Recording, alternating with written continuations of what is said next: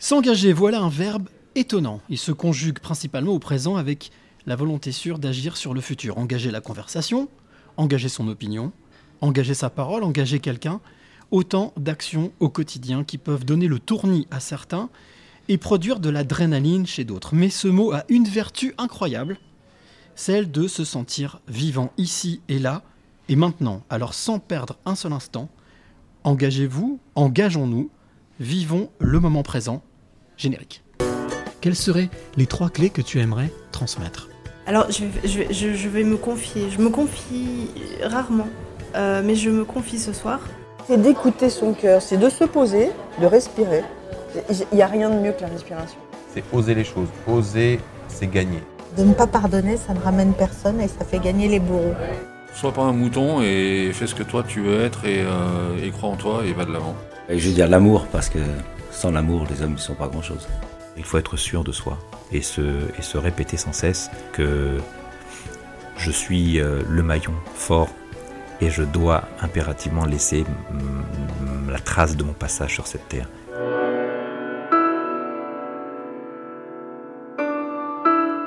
Les passeurs de clés, deuxième épisode de la deuxième saison. Je dois vous dire que je suis particulièrement heureux de vous retrouver ce soir. Bah, un peu comme la semaine dernière en direct de la Bastide. Ce soir, nous sommes en direct d'un autre lieu magique de la gastronomie lyonnaise. Ça s'appelle Léon de Lyon, tout un programme. Euh, une institution parce que depuis 1904, ça existe depuis 1904. Aujourd'hui, euh, c'est euh, tenu notamment par Fabien, Fabien Chalard, qui, comme la semaine dernière, a ben, la gentillesse d'accueillir les passeurs de clés dans cet établissement magique, mais vous inquiétez pas, mon invité va vous le décrire dans quelques instants. Alors, justement, mon invité, il s'appelle Karim, euh, Karim Aou. Alors, pourquoi est-ce que je l'ai invité bah, Tout simplement parce que je l'ai rencontré, allez, il y a quoi? Un mois et demi, on s'est vu, euh, on va pas se mentir, à la terrasse d'un café, c'est là où on fait les meilleures rencontres.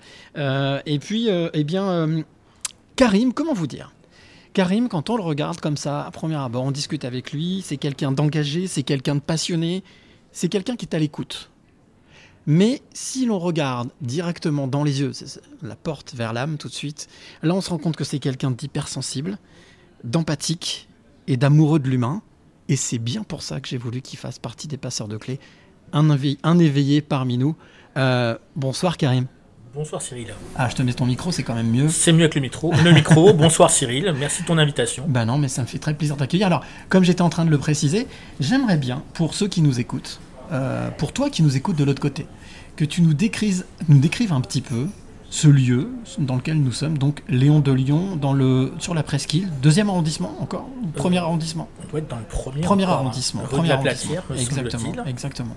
Alors, nous sommes dans le hall d'entrée, mais comme je disais tout à l'heure à Karim, en rigolant, mais pas vraiment en rigolant, on aurait pu faire euh, ça dans les toilettes, parce que au sous-sol il y a les toilettes et je vous jure que c'est un lieu juste incroyable. Tout ce qui se trouve ici, et notamment aussi le, bar où on risque de finir après à boire un coup euh, sympathique avec Roliane qui nous fait des super cocktails, euh, un peu à la mode prohibition.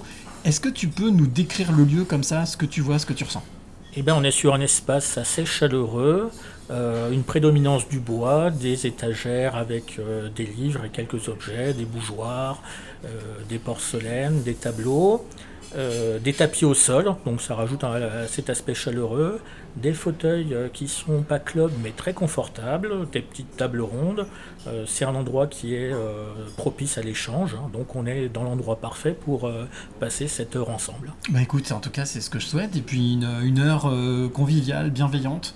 Euh, Il y aura toujours la volonté de, de savoir un peu plus, euh, sans jamais dépasser ces fameuses limites, mais en tous les cas, en essayant quand même d'aller gratter puis de savoir un petit peu qui est ce Karim, quand même. Parce que c'est vrai que la première chose, euh, lorsque, lorsque je t'ai rencontré, j'ai rencontré quelqu'un qui, qui a le verbe haut. Alors, quand je dis le verbe haut, c'est quelqu'un qui parle, mais qui parle pas ni de travers, ni mal, ni en retrait, qui a le, qui, je trouve, a toujours le mot juste. C'est quelque chose qui fait partie, parce que tu nous as toujours pas dit ce que tu faisais dans la vie, mais est-ce que ça fait partie de, justement, je parlais de, en intro d'engagement, tu es quelqu'un de très engagé, Euh, est-ce que ça fait partie de ton apprentissage, de, de, de ton parcours? Alors, je pense que l'engagement euh, n'est juste qu'à partir du moment où euh, il y a une phase d'écoute et d'empathie. On a beaucoup l'image des personnes engagées qui vont faire du prosélytisme, imposer des points de vue. Euh, pour moi, c'est le contraire. C'est de partir de ce que les gens renvoient, expriment, euh, pour pouvoir euh, ben, tisser des, liens. Et c'est sur ce lien qu'on construit l'échange, qu'on avance ensemble et pas l'un contre l'autre, l'un face à l'autre, mais bien ensemble pour partager un bout de chemin ou pas. Alors justement, est-ce que tu peux nous expliquer, te, te- te présenter un peu, nous dire qui tu es, ce que tu fais dans la vie au quotidien, mais aussi, euh, justement, je parlais d'engagement, mais c'est- bien particulier. Alors, je vais le découper un petit peu. Ouais. Euh, de façon intime, je dirais que je suis euh, insensible, un résilient, un animal social et un homme heureux. Socialement, bah, je travaille, on se définit beaucoup par ça, je travaille dans une mutuelle. Euh, J'accompagne des sociétaires dans leurs projets de vie à travers l'achat de leur logement en m'occupant d'assurance sur les prêts immobiliers. C'est pas terrible, mais c'est quand même. important quand même et ça me fait manger. C'est un engagement aussi vis-à-vis de ceux qui viennent te voir. Il y a une, euh, oui, il y a le devoir de conseil un engagement pour le, le bien-être des, des gens euh, dont je m'occupe. Et puis après, il y a le côté un peu protéiforme de mes engagements associatifs, humanitaires, syndicaux, mutualistes, politiques. Euh, et aujourd'hui, un nouveau projet donc, qui a vu le jour, qui s'est concrétisé le, le 1er septembre. Donc une revue gratuite en ligne euh, qui s'appelle Lecture en transition, euh, dont j'imagine on pourra un peu reparler plus tard. Bien sûr, bien sûr. Alors, c'est un mot, tu as utilisé un mot qui moi m'intéresse. On va parler de politique. C'est une partie une grosse partie de l'engagement de ta vie. Tu es un jeune homme. ça fait une bonne vingtaine d'années que tu es engagé, en tout cas que tu, que tu milites, ou tu- que tu, on va dire que tu donnes de ton temps pour euh, avoir justement cette notion de, de partager avec les autres. Tu disais l'heure, pas l'un en face de l'autre, mais les uns avec les autres. Euh, Est-ce que c'est quelque chose qui t'a toujours tenu, ça, enfant, Alors, plus jeune? C'est arrivé assez, assez vite parce que je me suis engagé à aller au début de mes 16 ans euh, vraiment dans des, dans des formations, mais avec une prise de conscience qui était un petit peu plus tôt. La prise de conscience, elle s'est faite bah, bêtement hein, sur les bancs de l'école publique, hein, à constater les inégalités sociales, euh, à subir, euh, allez, légèrement, parce que d'autres l'ont subi plus que moi, le, racisme. Donc les inégalités, les injustices, à un moment, été le fait de se dire, bah non, c'est pas normal, on peut faire quelque chose. Et donc faire quelque chose, ça passe par euh, ben, s'engager. Mais c'est quelque chose qui. Alors, il y a le moment où il y a eu le déclic, enfin, le moment où tu as vu ça sur les bancs de l'école, et le moment où tu as eu vraiment envie de t'engager. Parce que je suppose qu'on bascule pas comme ça du jour au lendemain, on se lève pas un matin en disant Oh tiens, je vais être militant. Euh, ben, il y a eu euh, quelques moments un peu, enfin un moment historique, hein, c'est le, le suicide de- du Premier ministre Pierre Bérégovoy, donc qui est pour le coup issu de la classe ouvrière, euh, qui est le type à qui on reproche euh, un prêt euh, sans intérêt fait par un, un ami. Et le type est traîné dans la boue de façon un peu injuste, alors qu'il arrive dans un contexte social difficile où il essaye quand même de réduire les inégalités, d'avoir une politique sociale ambitieuse. Et il y avait là aussi une espèce de forme d'injustice dérangeante. À partir de ce moment-là, c'est de dire mais comment on peut être utile euh, pour changer les choses? Il ne faut pas qu'il y ait de, nouveaux euh, euh, drames de ce type. On peut, alors que la politique était dévoyée dans les années 90 déjà depuis un bon moment, comment on peut apporter une vision éthique simple, désintéressée, collective de l'engagement Et ben là, le truc c'était de se dire, bah, c'est le moment d'y aller et de voir si on peut modestement contribuer à changer les choses. Alors, il y a un mot que tu, viens, que tu m'as cité deux fois depuis qu'on discute, tous les deux, euh, depuis le début de, de cet épisode c'est injustice. C'est un mot qui est un, c'est un maître mot chez toi. C'est quelque chose qui te guide, qui t'a guidé dans dès l'enfance, qui, t'a- qui te guide encore aujourd'hui? Euh, oui, beaucoup. C'est, je, je pense, euh, euh, un vrai moteur, c'est la, la révolte face à- au- à tout ce qui peut être inique. Et donc, à partir de là, bah, euh, qu'elles soient sociales ou morales, euh, les injustices, euh, oui, c'est quelque chose qui me met en colère, une colère plutôt positive, parce que l'idée, c'est de se dire bah, comment on les dépasse. Et donc d'essayer d'apporter des solutions en ayant quand même plutôt euh, l'habitude de se placer du côté du plus faible, de la cible de- des injustices. Est-ce que pour toi, justement, là, tu as cette, euh, cette chose qui mûrit en toi Euh, on a parlé de Bérégovoy, qui a été un peu le déclic, un peu un déclencheur. Comment ça se passe dans la vie du jeune Karim à ce moment-là? Qu'est-ce que tu décides de faire Parce que toi, tu, es, tu as vécu à Lyon. Tu oui, es de Lyon. hein. Oui, je suis de Lyon, je suis né à Lyon.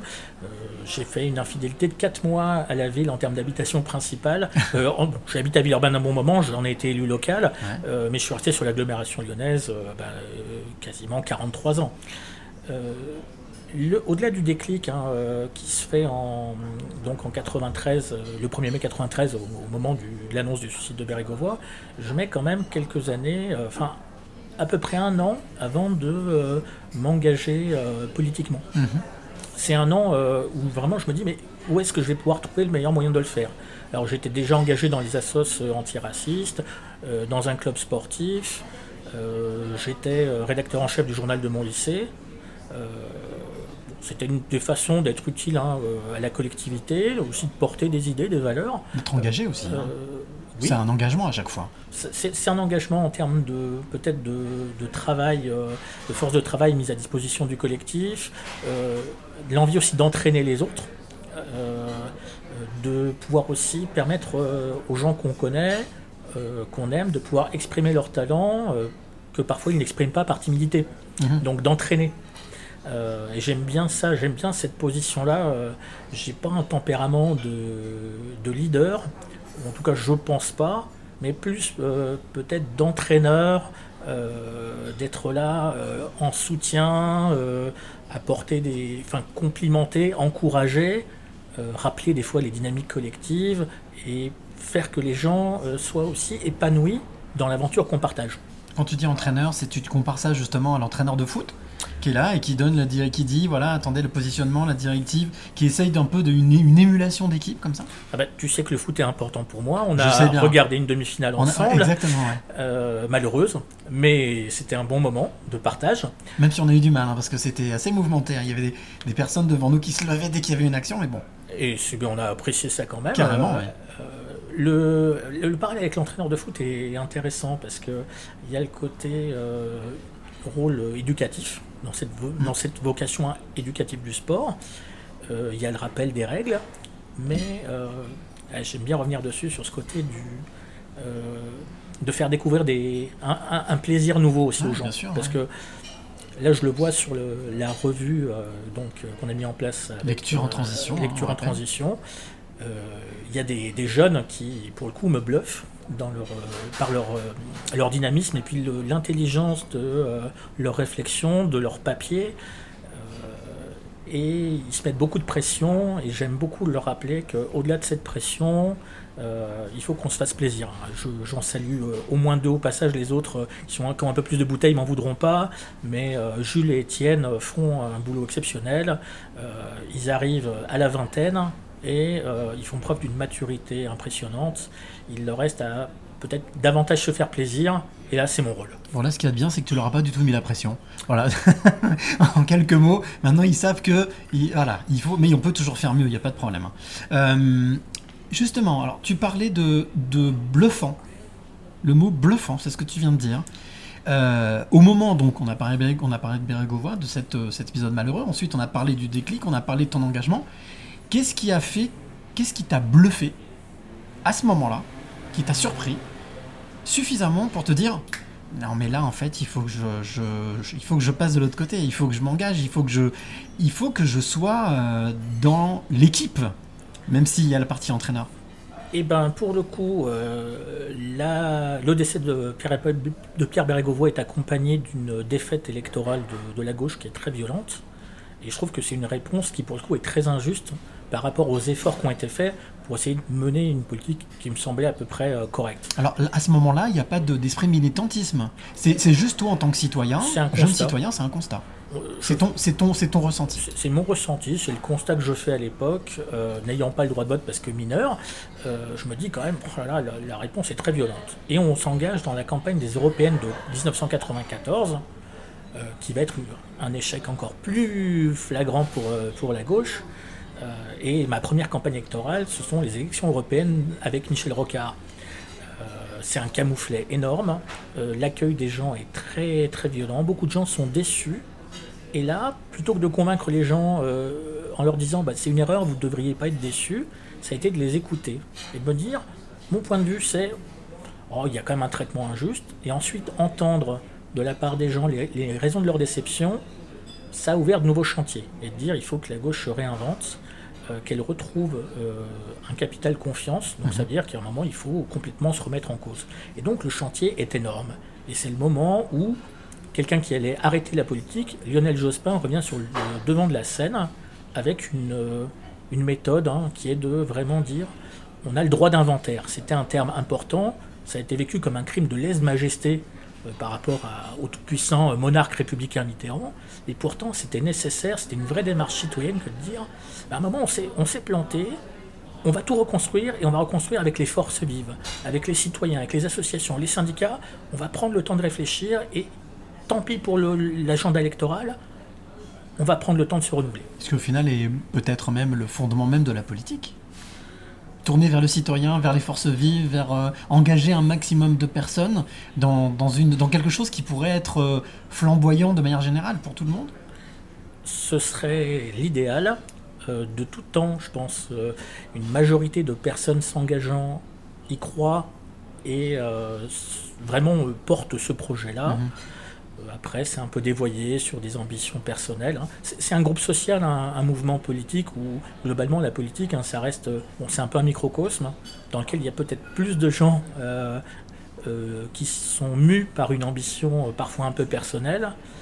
Il- c'est le travail de tous de ramener à l'ambition collective, celle qui est belle, celle de dire on peut construire une majorité sociale autour d'un projet auquel chacun apporte sa sensibilité par son parcours, par son éducation, par sa culture, et il n'y a pas d'expert, ou, plutôt tout le monde est expert.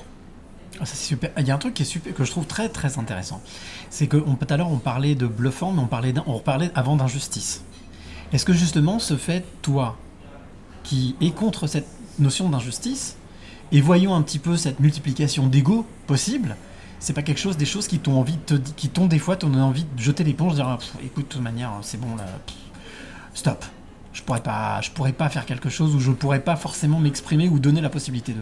Alors, j'ai claqué la porte plusieurs fois, j'ai pris des temps de réflexion, j'ai eu d'autres engagements que des engagements politiques, et de tout temps j'ai eu d'autres engagements euh, associatifs, humanitaires, dans le syndicalisme, dans la santé, qui m'ont permis de me ressourcer et de rester sur cette notion de collectif quand même tout le temps, et de me dire il y a des moments, ben, si moralement, éthiquement, euh, en politique il y avait saturation parce que euh, des gens ne respectaient pas forcément les règles du jeu, et, et cette notion d'exemplarité qui est importante, parce Mhm. que autour de la politique, il y a la question de démocratie représentative, on doit représenter les gens, et si on représente les gens, on doit être irréprochable.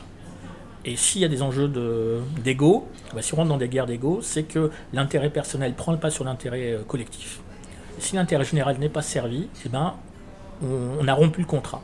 Donc, dans ces moments-là, quand tu essayes de te battre mais que tu vois que bah, c'est pas possible, des fois, bah, c'est pas grave de faire un pas de côté, de dire je me mets en retrait, je pars. Il y a peut-être un moment où je reviendrai euh, Hmm. si c'est possible. Euh, et puis on, on évolue aussi en termes de, de valeurs, de priorités. Euh, mais il faut s'écouter. Il faut s'écouter. Il faut surtout pas euh, rentrer dans, quand on s'engage en politique, rentrer dans le, euh, une espèce de logique de carrière. Euh, je me rappelle quand j'ai quitté euh, les, les jeunes socialistes dans les années 2000, parce que j'étais déjà vieux. Ouais. euh, Quel âge à peu près? J'ai 43 ans. Non, non, mais quel âge tu avais? À l'époque, ben, c'était l'année de mes 29 ans. Euh, Et on est déjà vieux donc là. et on est, on, on est considéré comme vieux à ce moment-là. Et, et sur un congrès, donc on fait, on fait le départ des vieux, et je suis le premier à intervenir dans le congrès national pour remercier de, de mon engagement. J'y avais passé 13 ans. C'est long, 13 ans dans une organisation de jeunesse. Ah ouais. 16 ans, 29 ans donc. Voilà.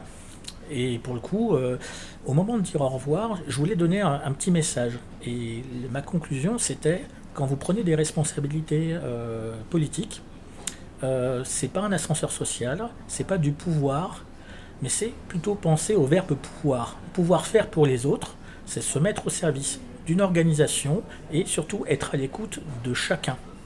Et rester bien sûr dans la logique exemplaire d'être quelqu'un de disponible, d'ouvert et de montrer la voie pour garder cette ouverture, ne pas rentrer dans le prosélytisme et cette violence Mmh. un peu brutale, euh, ce qu'est un petit peu le- la caricature du militant qu'on peut avoir, mais plutôt être dans euh, l'écoute, euh, dans le fait de partager des questionnements plus que d'imposer des certitudes.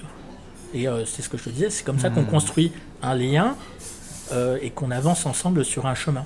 Des fois pas très longtemps, mais c'est le, le petit temps qu'on passe ensemble, ça enrichit chacun. C'est le sûr. temps d'une rencontre, d'une rencontre physique, mais aussi intellectuelle. C'est un cheminement euh, dans lequel on apprend beaucoup de l'autre et euh, ça, ça peut forger de, nouvelles idées. Ça peut permettre en tout cas de, se remettre en cause d'abord et puis d'avancer, euh, de ne pas euh, scléroser et de rester perclus de certitude. Alors justement, avançons, avançons ensemble dans ce, cette, évolution chronologique. 16 ans, 29 ans, tu, venais tu viens de le dire. Euh, 13 ans, c'est long. Euh, 29 ans, a priori, bon, un peu has-been, un peu comme les sportifs. hein, ça y est, on a fait son temps. Qu'est-ce qui s'est passé après? Comment est-ce que tu as rebondi et comment est-ce que tu as réussi justement à garder cette verve? Alors, à, à 29 ans, il y a- il y a, un- un- quelque chose qui s'entre- qui s'entremêle à tout ça, c'est que à 23 ans, je suis euh, élu à Villeurbanne, Mhm. et je suis élu à Villeurbanne euh, de 23 ans à, à mes 30 ans. Donc c'est une expérience concrète au service des citoyens. Tu étais élu en tant que En adjoint? tant que, non, j'étais conseiller délégué, donc c'est le, le rang un petit peu en dessous. J'étais délégué auprès de l'adjoint à la culture. Je m'occupais euh, des pratiques musicales donc de l'École nationale de musique de Villeurbanne, septième établissement d'enseignement de musique euh, en France. Mhm. Euh, je m'occupais de la MJC, de quelques questions d'insertion et des fonds sur lesquels on subventionnait les projets collégiens lycéens. Donc ça faisait beaucoup de boulot. À côté, je représentais la ville dans des écoles, donc beaucoup de liens avec des parents d'élèves. Et des fois, le matin, je me faisais engueuler parce qu'il y avait un frigo qui traînait dans une rue ou parce qu'il y a une rue qui était mal nettoyée. Et bah, le, mon challenge, c'était bah, dans la journée d'essayer d'apporter une réponse aux gens, parce qu'à partir du moment où ils demandaient quelque chose, bah, mon devoir, je suis élu au service de la collectivité, c'est d'apporter une réponse, pas forcément toujours favorable, mais de prendre en considération euh, Mhm. la demande et de faire quelque chose et de bien montrer à la personne qui m'a sollicité que quelque chose est fait, que ça avance, que leur- la parole est prise en compte, la demande est comprise. Ça, c'est vraiment ton, on va, on va dire ton, le point, euh, le point d'orgue que vraiment là, ce que tu, tu trouves normal, c'est-à-dire ce que ce que tu dis, hein, élu. Donc euh, tu es là pour représenter la collectivité, pour être à l'écoute de la collectivité. Donc de faire, être à l'écoute et faire. de la collectivité et donc de fait de chacun. Et ce qui est important dans notre société qui devient très individualiste, euh, où il y a des gens qui sont plus ou moins, les gens emploient un anglicisme bankable, Mhm. avec bah, le- la phrase atroce de- du président Macron, euh, dans une gare, euh, on croise euh, les gens qui sont et ceux qui ne sont rien. Pour moi, c'est impensable de, de dire que quelqu'un n'est rien. Et Mm. prendre en considération chacun, c'est le minimum. Considérer chacun comme son égal, on peut être d'accord, pas d'accord, la demande peut paraître farfelue, il peut y avoir des attentes complètement antagonistes à ce qu'on pense, mais simplement il faut quand même avoir ce dialogue et euh, dans une posture d'élu en plus, montrer la considération suffisante. Est-ce que tu penses que c'est on est proche de, de quelque chose qu'on parle souvent de on parle souvent justement de, de la déontologie médicale ou de la déontologie euh, de, euh, juridique, c'est-à-dire euh, ben, toutes ces règles qui gèrent ces métiers. On va pas refaire de polémique, on va pas revenir sur tout ce qui se passe, mais en tous les cas, il y a des règles à respecter et des choses d'être, comme tu disais tout à l'heure, être à l'écoute du citoyen. Ça me fait penser au médecin qui, normalement, de par le serment d'Hippocrate, doit soigner même le- même l'ennemi, même en temps de guerre, n'a pas à regarder la couleur ni la différence de la personne. Est-ce que c'est quelque chose qui est vraiment euh, important pour toi et qui, pour toi, représente vraiment le, on va dire l'essentiel? On est dans une démocratie représentative, donc à partir du moment où on prend des responsabilités, qu'elles soient dans un mouvement ou dans une collectivité, dans un mandat électif, euh, on doit avoir, oui, ce souci de chacun euh, et euh, un devoir d'exemplarité. Donc exemplarité dans le comportement, et à travers ce- cette démarche dans le comportement, une des premières choses, c'est la prise en considération euh, du point de vue de chacun. Que- Quel est le, on va dire le, moment le plus euh, décevant que tu as pu vivre toi en tant que, en tout cas décevant quand je parle décevant, je parle pas décevant par rapport à la personne qui est en face de toi, mais décevant par rapport à, ton engagement, par rapport à ton militantisme, à, à tes croyances. Quel a été le moment qui t'a le plus, euh, le plus déçu? Te dirais, il y en a eu quelques-uns, je, je à la fin, je, je vais Ah, vite. bien sûr, ouais. Euh, à chaque fois que euh, j'ai senti qu'il fallait que je mette un peu le, le mouchoir sur mes convictions, Mhm. euh, sur des, des fois des, des victoires, mais on fait pas ce qu'on totalement ce qu'on devait faire, des projets qui vont pas au bout, qui sont un petit peu rabotés, ou des. J'ai eu la chance, alors déjà dans mon mandat, de pas avoir d'échecs significatifs dans ce que j'avais à faire. J'avais des charges qui étaient modestes. Quand j'obtiens euh, bah, 30% de subventions supplémentaires pour une euh, sur un, projet de redynamisation, euh, d'ouverture sur la ville, c'est chouette. Bah, après, il y a eu la fin des dispositifs d'emploi jeunes. On avait des difficultés pour aider en termes de maintien d'emploi dans cette OMJC, donc il y a eu moins de moins d'encadrants. C'était une vraie déception, c'était un échec. Et c'est, je pense, la multitude de ces petits échecs qui font ma plus grande déception, Mhm. c'est que on a une, euh, on fait, on prend des engagements, on fait des promesses de campagne, hein. et ces engagements, ben, des fois, la réalité fait qu'on peut pas complètement les tenir, et ça génère de la déception. Est-ce que- est-ce qu'on peut assimiler ce que tu me dis à une sorte de lâcher prise? Est-ce que c'est important le lâcher prise dans, ce que, dans ton engagement? Ce serait important. euh, alors moi, j'ai un gros problème personnel par rapport au lâcher prise. Mhm. Euh, je suis très exigeant, euh, allez, parfois même un peu trop avec moi-même. Euh, et étrangement, j'ai le travers un peu contraire d'être, allez, parfois un peu laxiste avec ben, le- les gens qui m'entourent. D'accord. Et en politique, euh, l- un peu plus de lâcher prise, ça aurait pu me faire du bien par moment, euh, rendre moins euh, euh, certaines défaites. Bah, pour le coup, c'est pas grave, je les ai vécues de, plein fouet, un peu comme un écorché vif. Mais ça m'a permis de aussi peut-être un peu de m'endurcir et avec le temps de comprendre ça. Et aujourd'hui, où je suis un- peu plus loin des engagements partisans pour être sur un engagement d'idées dans la, la revue Lecture en transition, Mhm. On en parlera euh, avec, après, avec- avec ce recul, et ben en fait, aujourd'hui, de mieux vivre les choses. Donc d'avoir appris un petit peu lâcher prise. Et ce qui fait qu'aujourd'hui, comme je te disais tout à l'heure, je suis un homme heureux. Parce ce que oui, résilient dans le sens où j'ai passé cette épreuve d'être euh, toujours trop exigeant avec moi-même. Je le reste un petit peu par moment. Mais aujourd'hui, j'arrive à bien vivre avec mes imperfections parce que il y a euh, le plaisir de goûter pleinement les choses et donc de lâcher prise.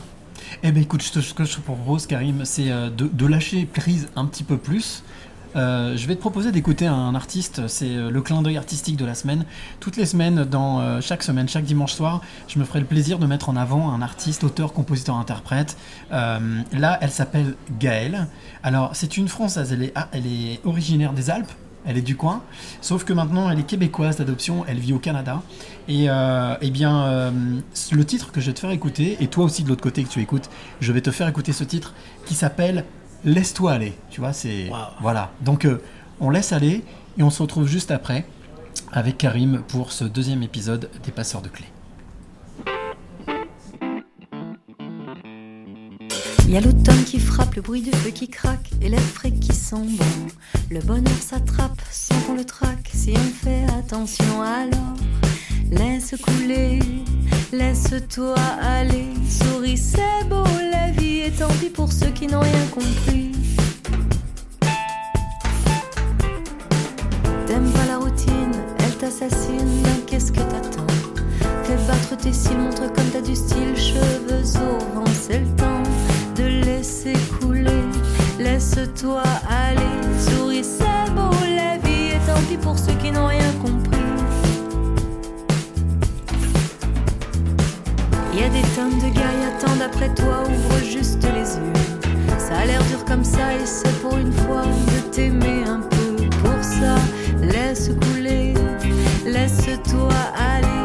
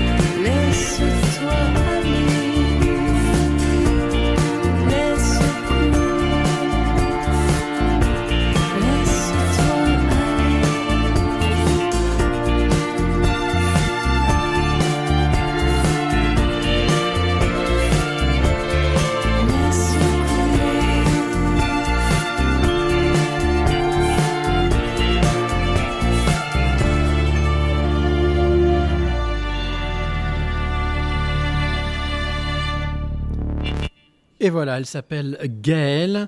Euh, c'est une, euh, c'est une Française qui vit au Québec, qui s'est expatriée comme euh, beaucoup le font. Et euh, voilà, elle voulait se faire ce petit clin d'œil ce soir pour toi, Karim, Gaëlle. Euh, donc bien entendu, c'est extrait de son album euh, Télescope que vous pourrez retrouver euh, sur le site internet, son site internet. Je vous donnerai toutes les infos, tous les liens comme la semaine dernière. Euh, tous les dimanches soirs, je vous mettrai aussi les liens de, tout, ce dont on vous parle. Voilà. Donc je suis avec Karim. Karim Aou, mon invité ce soir pour la deuxième, le deuxième épisode des Passeurs de Clés. On a parlé d'engagement, on a parlé d'injustice, on a parlé de bluff, on a parlé de un peu de courage quand même malgré tout au travers de tout ça. On a parlé de lâcher prise. Euh, dans ton parcours, ton parcours qui est jeune mais en même temps copieux, euh, assez fourni, euh, quelles ont été les, les belles rencontres que tu as fait? Parce que on a parlé de déception, mais on sait que la vie, la vie est belle parce que les rencontres, c'est un peu la clé du bonheur quand même. Et je suppose que si tu t'es engagé, c'est pour ça, pour rencontrer. Bah, C'était pas forcément l'objectif principal, mais il y a énormément de, belles rencontres. Il y a l'adage qui dit ben, Dis-moi qui te hante, je te dirai qui tu es. Et il y a, il y a, pour certaines rencontres, certaines amitiés euh, fidèles, euh, j'ai l'impression un petit peu de, de faire un hold-up. C'est vrai. Bon, alors, c'est intéressant. Pourquoi Hold Up bah, dans le sens où euh, il y a quelques amitiés qui sont alors, fort, fort précieuses, euh, avec des, des personnes un, un petit peu euh, euh, prestigieuses par le- leur- leurs engagements.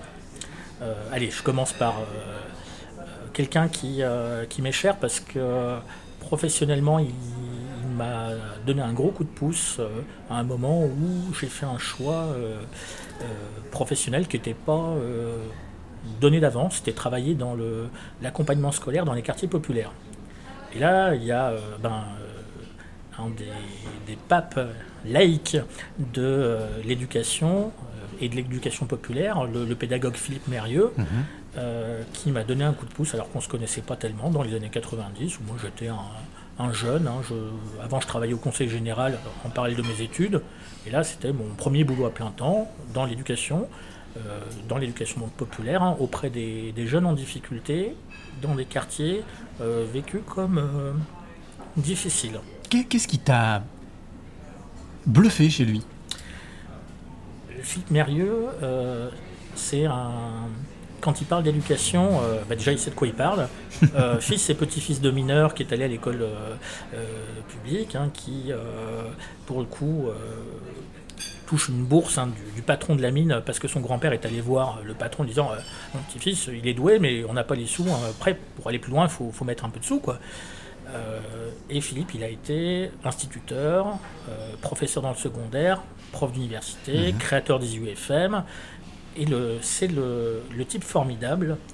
Quand tu discutes avec lui, il te donne l'impression que tu es le type le plus important au monde. Euh, en puisant dans ton parcours, dans ton éducation, dans tes qualités, par l'écoute, euh, il y a cette forme de générosité qui fait que tu es au cœur de l'attention et il te fait ressentir que tu, es quelqu'un de précieux. Et je l'ai vu le faire avec des étudiants, avec euh, une forme de- d'amour de l'autre qui est exceptionnelle. Là, il y a une vraie considération pour chacun et qui n'est pas feinte.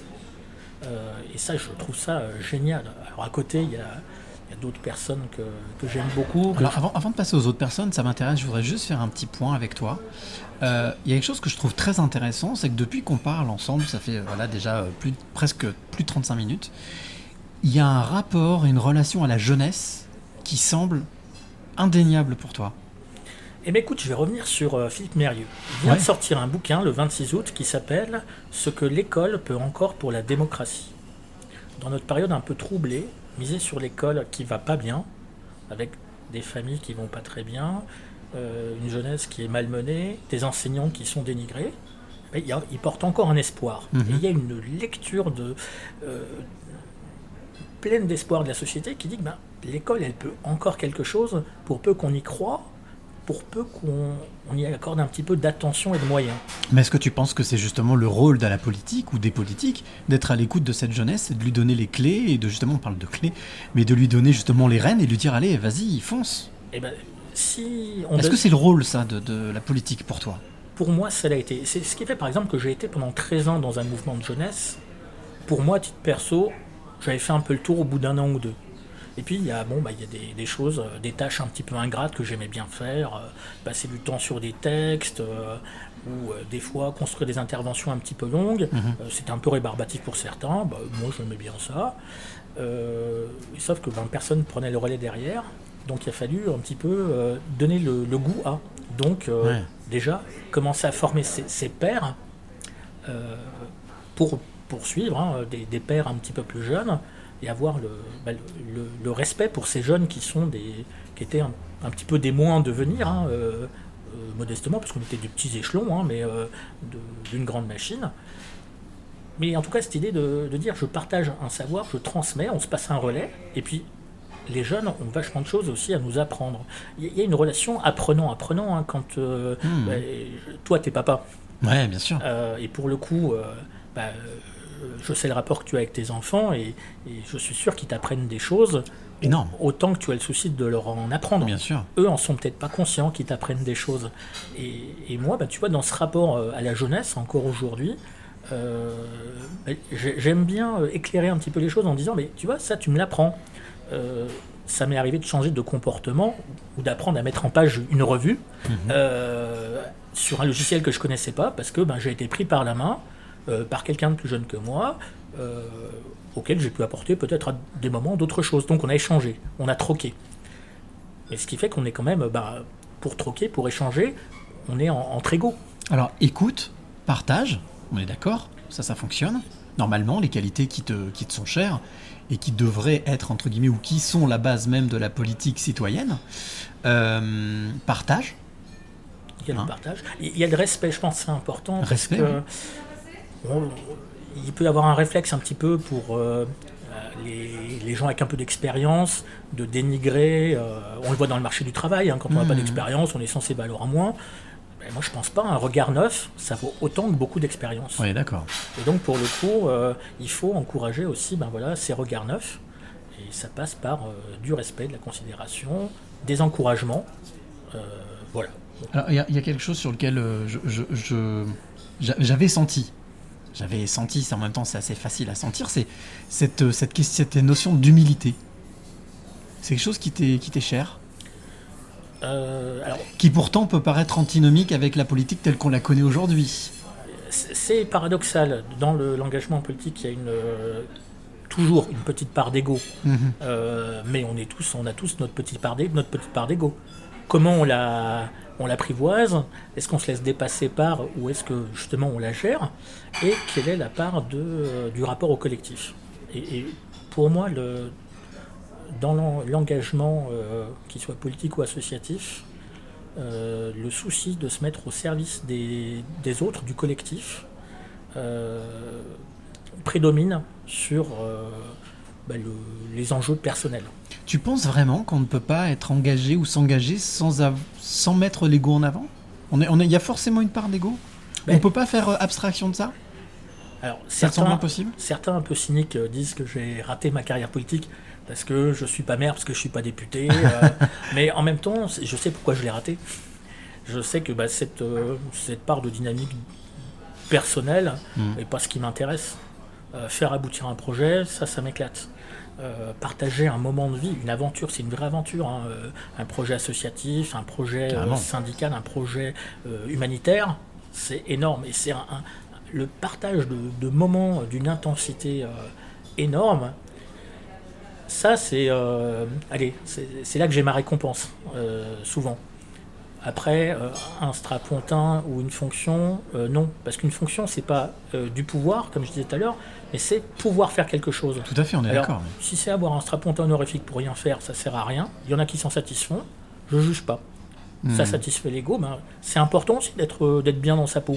Moi, je préfère euh, pouvoir que de pouvoir. Donc, c'est faire de nouvelles choses. Donc, si on me propose de faire de nouvelles choses, oui. Si on nous propose collectivement de faire nouvelles de nouvelles choses, deux fois oui. Donc être plutôt qu'avoir. Faire plutôt que paraître. Faire plutôt que paraître, ok.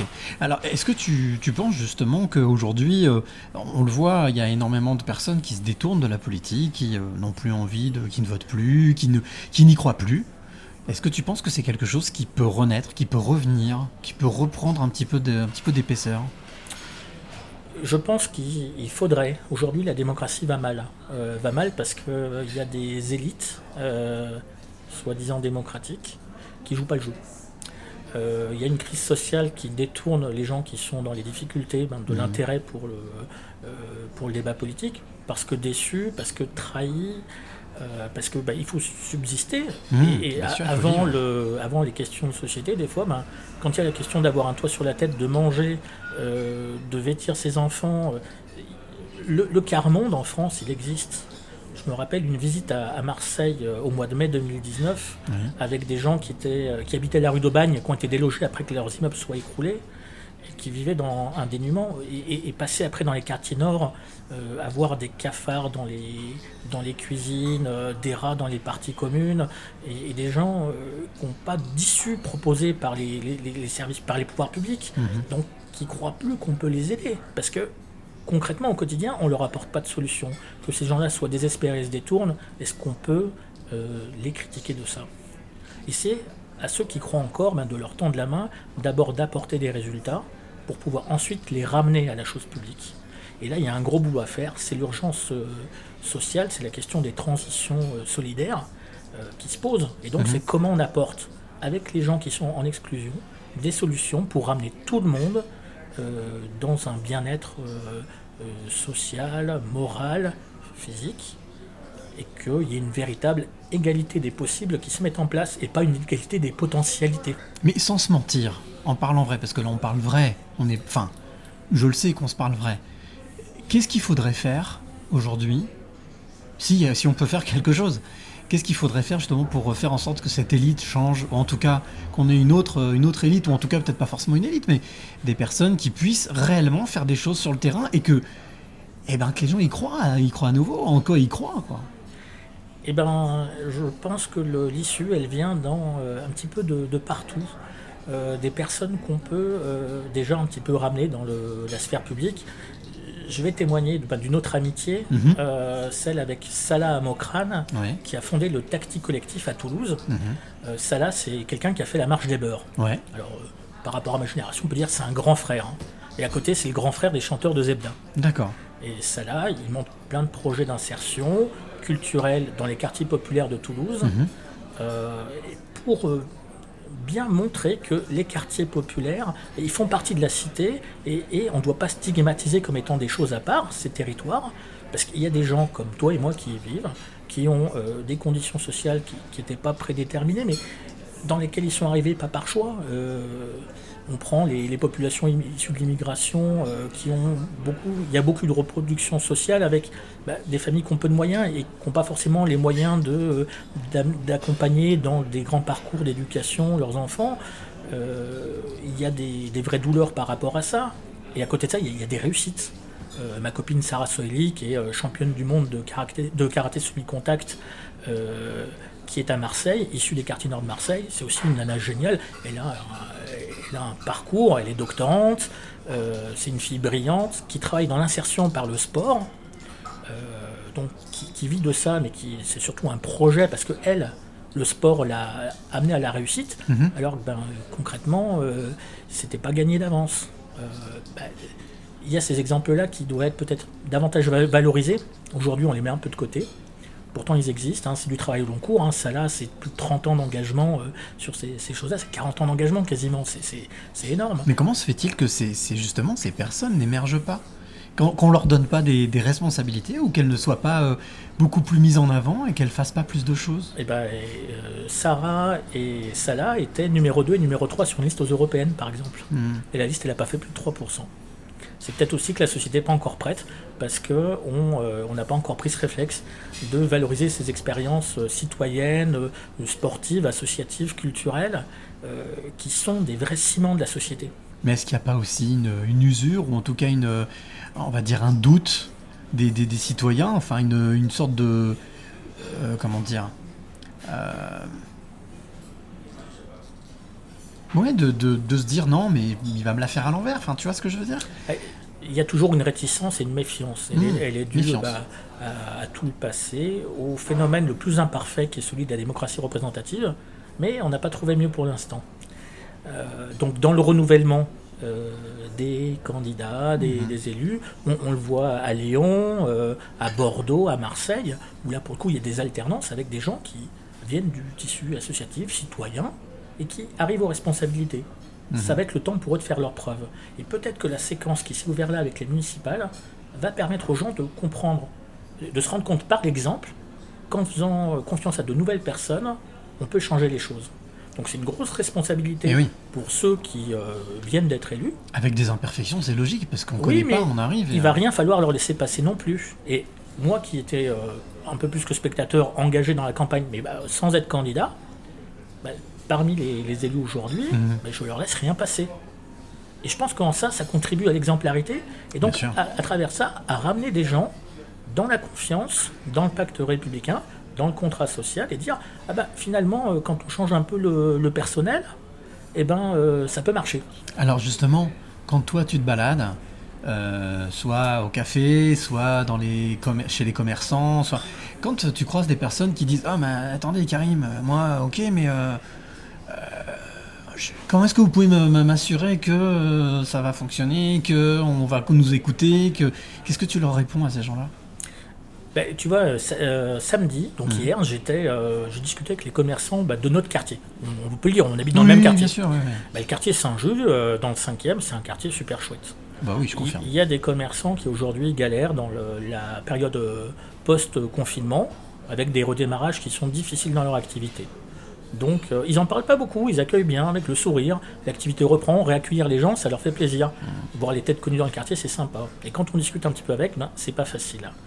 Euh, ne serait-ce que le temps d'écoute, déjà, euh, c'est important. Parce que là, il y a un début de prise en considération. Et à partir de là, ben, on me parle à moi, on m'écoute. Mhm. On m'écoute, moi.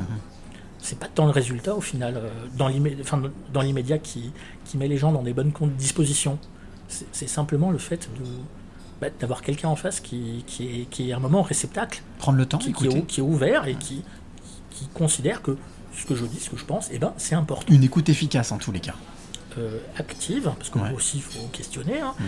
Euh, ça ne veut pas dire qu'on est forcément d'accord avec tout, ça peut ouvrir le débat, des discussions, mais c'est des discussions équilibrées dans lesquelles euh, voilà, on n'impose pas son point de vue, on, on- on écoute le ressenti de l'autre, on peut en comprendre une bonne partie, et puis pas forcément adhérer à tout, et derrière réfléchir ensemble à des solutions. Donc c'est pas forcément apporter la solution clé en main, mais si, si je te dis j'ai pas de pro- j'ai pas de réponse immédiate à la question, mais allez, on y réfléchit ensemble, chiche, bah, c'est déjà une façon de te ramener euh, vers euh, une sur le chemin commun, Ouais. dans une réflexion collective pour changer les choses. De, de- de te lancer le défi et de dire allez on se donne la main et on le fait ensemble. Et puis te dire t'es pas tout seul.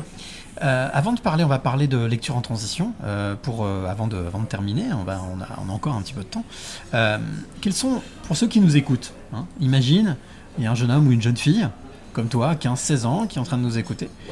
Quel, quel conseil tu leur donnerais ou quelle, on va dire, quelle qualité il faut avoir, d'après toi, pour, euh, pour s'engager en politique aujourd'hui Alors, euh, allez, je dirais beaucoup de détermination, euh, parce que c'est pas facile. Il y a beaucoup d'obstacles et d'inertie, et euh, beaucoup d'abnégation.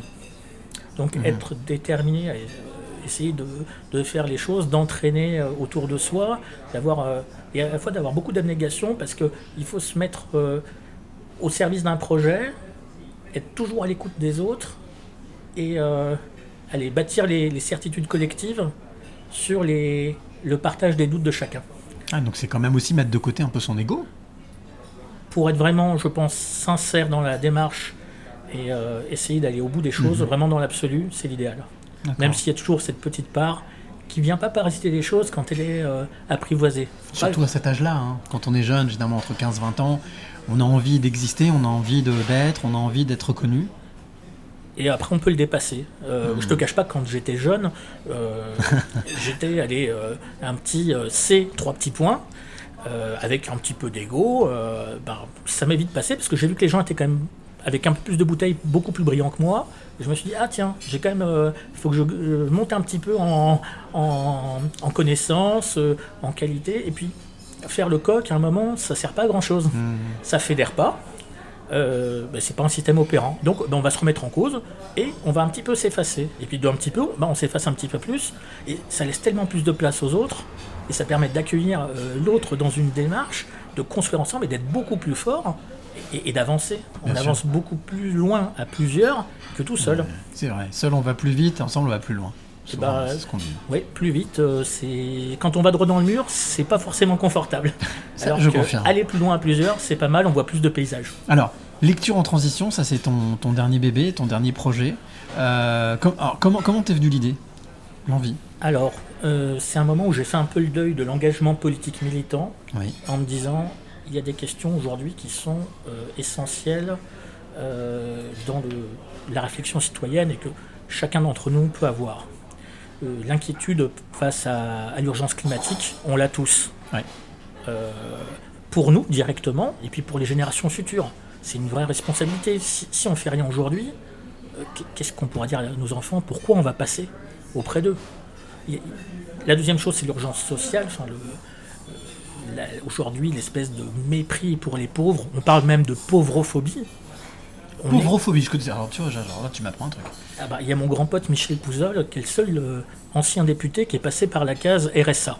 Ouais. Michel, il a un parcours fantastique. Euh, ça mériterait d'être un passeur de clés, Michel. hein. Il habite dans l'Essonne, donc si tu passes dans l'Essonne, Avec grand je plaisir. te le conseille. Michel Pouzol, euh, il a eu cette expérience donc de vivre euh, dans un abri de jardin euh, où est née sa, sa- sa dernière fille. C'est quand même un truc qui est dur. Et de ça, il a réussi à euh, re- retrouver les ordres de la République et à devenir député Waouh. et à le faire dans une humilité. Et toutes les qualités d'humilité, de collectif, et ben c'est un type qui les incarne. Et avoir des gens comme ça autour de soi, c'est une leçon au quotidien. Et Michel, il y a une. J'ai beaucoup de respect pour lui. Il y a même un petit peu un rapport de, de fraternité. hein. C'est un Mhm. grand frère, c'est un exemple sur des points. Il a encore vécu là une des difficultés professionnelles parce que l'après-mandat en politique c'est dur. Et oui. Et il vient de retrouver un boulot il n'y a pas longtemps, ça faisait à peu près un an là qu'il il avait trouvé quelque chose et les municipales, ça a mis la fin à son contrat. Mhm. Et là, il pensait retomber dans une période euh, bah, euh, où on, dé- on dégringole très vite socialement et il a retrouvé. Ça, c'est génial. Et il a été, il a récompensé de, de cette humilité, de son parcours peut-être, non aussi Il ça joue beaucoup, ça joue beaucoup. Mhm. Il a fait euh, un, euh, un documentaire qui s'appelle euh, Pourquoi on nous déteste, nous les pauvres. Mhm. Euh, franchement, je le conseille à beaucoup. C'est une vraie leçon d'humilité où il On, raconte on son peut le trouver sur internet. On le trouve sur internet, D'accord. fait par Canal dans le cadre d'une série. D'accord. Euh, vraiment, je, je le conseille, c'est un beau moment. Je, je l'ai vu euh, en sa présence. Et j'avais déjà vu le documentaire avant. J'ai passé une partie de la, de la diffusion avec lui dans le couloir. Et, Ouais, et c'était on en a discuté. C'est un moment particulièrement émouvant. Parce qu'il y a aussi le côté de rencontre humaine. Bien Et euh, Michel, c'est un cœur énorme. C'est un gros nounours. hein. On a un peu le même physique. hein. Là, on le voit pas. Mais bon, je, je suis quand même un peu bien portant. Euh, Michel, il est un peu plus que moi encore. hein. Mais bon. Il a, il a 10 ans d'avance, donc euh, je vais le rattraper. Bon alors justement, donc euh, lecture en transition, en quelques mots pour euh, ceux qui nous écoutent, celui qui nous écoute ou celle qui nous écoute, donner envie de, de, de venir découvrir lecture en transition. Eh ben, Lecture en transition, c'est une revue qui est gratuite. Tous les articles sont libres de droit, donc sont reproductibles. Euh, on parle d'écologie, on parle de solidarité, on parle de démocratie. Euh, Il y a des, entretiens. Il y a eu un entretien bah, avec Philippe Mérieux euh, Mhm. sur le, euh, l'éducation à la solidarité. Euh, Il y a euh, euh, des articles un peu longs euh, qui traitent du fond des sujets, puis il y a des articles un peu plus courts sur des initiatives. Euh, L'association Anciela qui fait un festival bientôt à Lyon, Oui. le 11 octobre, et ben, euh, pour les, apprendre aux gens les gestes du quotidien pour les transitions. Et ben, ça, c'est un truc qui nous pensait, qu'on pensait intéressant. On a mis ça dedans. Et l'idée, c'est de faire simple, euh, de faire de l'éducation populaire, traiter de sujets compliqués avec des mots simples et de permettre à chacun de s'approprier des vraies questions de société. Tu vas dire si je me trompe, mais ça reste de la politique.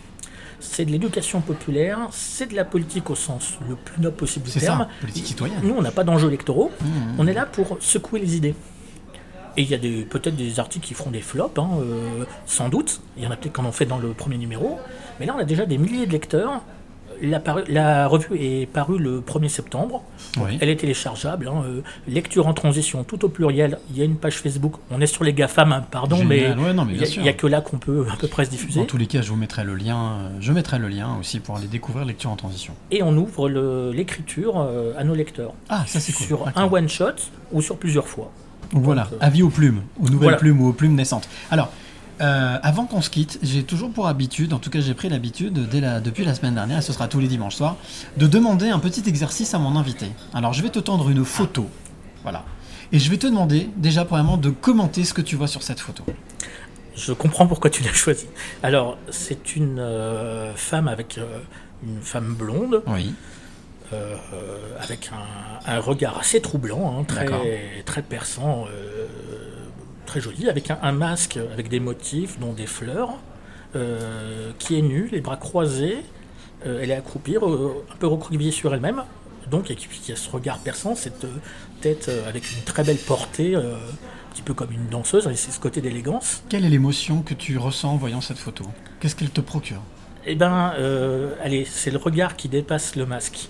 Ouais. Et je dirais que c'est un petit peu. euh, euh, c'est c'est marrant parce que c'est une vraie allégorie avec euh, ce qu'on peut être dans le, la société. Au travers le masque, bah, c'est Mm. peut-être ce qu'on paraît, et le regard, c'est qui on est. Mhm. Et il y a un peu une, dichotomie entre les deux. La société nous met un masque euh, bah, qu'on qu'on subit, mais il y a toujours ce regard. Et alors, soit chacun d'entre nous s'arrête au masque que portent les gens, soit on regarde un petit peu le miroir de l'âme. Exactement. Donc, est-ce qu'on prend ce temps-là ou pas? Moi, je pense qu'il faut le prendre. En tout cas, voilà, l'artiste s'appelle Sophie Bougex, elle est photographe portrait- portraitiste. Alors, elle se dit être révélatrice d'âme. Euh, elle accompagne l'autre, en fait, à se révéler grâce à la photo. Alors, la photo donc, que je te montre là, c'est, elle est, c'est tiré d'un projet autour du masque, justement, parce qu'elle voilà, elle voulait apporter une réflexion autour de ce nouveau paradigme. Donc, on est dans de la politique aussi, hein, dans de l'engagement. Et euh, il y a un livre qui doit sortir la deuxième quinzaine de novembre. C'est en auto-édition. Et à noter que 1 euro de, sera reversé pour chaque, euh, chaque vente de ce livre à l'association Les Papillons qui soutient les enfants euh, subis, euh, qui ont subi des maltraitances. Voilà, donc ça me semblait, c'était l'insta de la semaine. Voilà. Alors, avant qu'on se quitte, tu t'es préparé, hein, tu m'as confié que voilà, tu avais écouté l'émission de la semaine dernière. Je vais te demander le mot, le mot de la fin. Ton alors, mot. alors, le mot de la fin, euh, ils sont plusieurs, mais euh, je vais paraphraser Jean-Sébastien Bach et pour euh, un morceau et Alexandre Astier pour une pièce. Je dirais que ta joie demeure. D'accord. Donc en disant c'est la joie de l'autre qui doit demeurer. Et on en est un peu chacun le gardien de la joie de l'autre, à travers qui on est et comment on se comporte auprès de l'autre. Eh ben écoute, en tout cas, j'espère que tu as passé un bon moment, que ça a été un moment agréable pour toi, que tu as un moment de joie. Un moment de joie, de partage. euh, bah, que dire de plus, c'était parfait. Oh bah écoute, parfait, faut pas exagérer non plus, mais bon, en tous les cas, merci. Merci d'avoir été euh, ici. Euh, avec moi dans ce lieu, Léon de Lyon, un lieu magique, magnifique. Je vous rappelle que ce podcast, vous pourrez ce, podcast, vous pourrez le retrouver euh, sur notamment Spotify, Deezer, iTunes, bientôt sur Google, euh, sur Google Play Music. Si tu es toi qui nous écoutes, artiste, ou photographe, photojournaliste, et que tu veux que je parle de ton travail, ben c'est facile. C'est, ça se passe sur les passeurs de clés es gmail.com. Les passeurs de clés es gmail.com. Et puis, euh, ben, comme on n'est jamais mieux servi que par soi-même, je voulais simplement vous rappeler que ce podcast est totalement libre, indépendant, original. Euh, Donc, euh, j'ai mis en place une cagnotte qui s'appelle OKPAL via la plateforme Ulule. Donc si vous avez aimé ce rendez-vous, si vous aimez ce rendez-vous, si vous avez envie de le soutenir et puis bien nous accompagner, accompagner les passeurs de clés, les passeuses et passeurs de clés le plus longtemps possible, eh bien n'hésitez pas à aller faire un petit tour. Bien entendu, je vous mettrai toutes ces informations euh, en ligne dès, euh, dès ce soir tard, voilà, avec le podcast. Merci Karim d'avoir été avec moi, d'avoir été avec nous. Merci Cyril, et puis allons au bar. Ah bah écoute, avant même d'aller au bar quand même malgré tout, je voudrais vous rappeler qu'on se retrouve euh, la semaine prochaine. La semaine prochaine ce sera pour avec un autre invité, bien entendu, un autre passeur de clés. Mais d'ici là, n'oubliez jamais. Merci. Le plus beau mot du vocabulaire, et chaque fois qu'on remercie la vie pour tous les trésors qu'elle nous donne, on attire des choses positives et on attire ce que l'on pense et ce que l'on aime.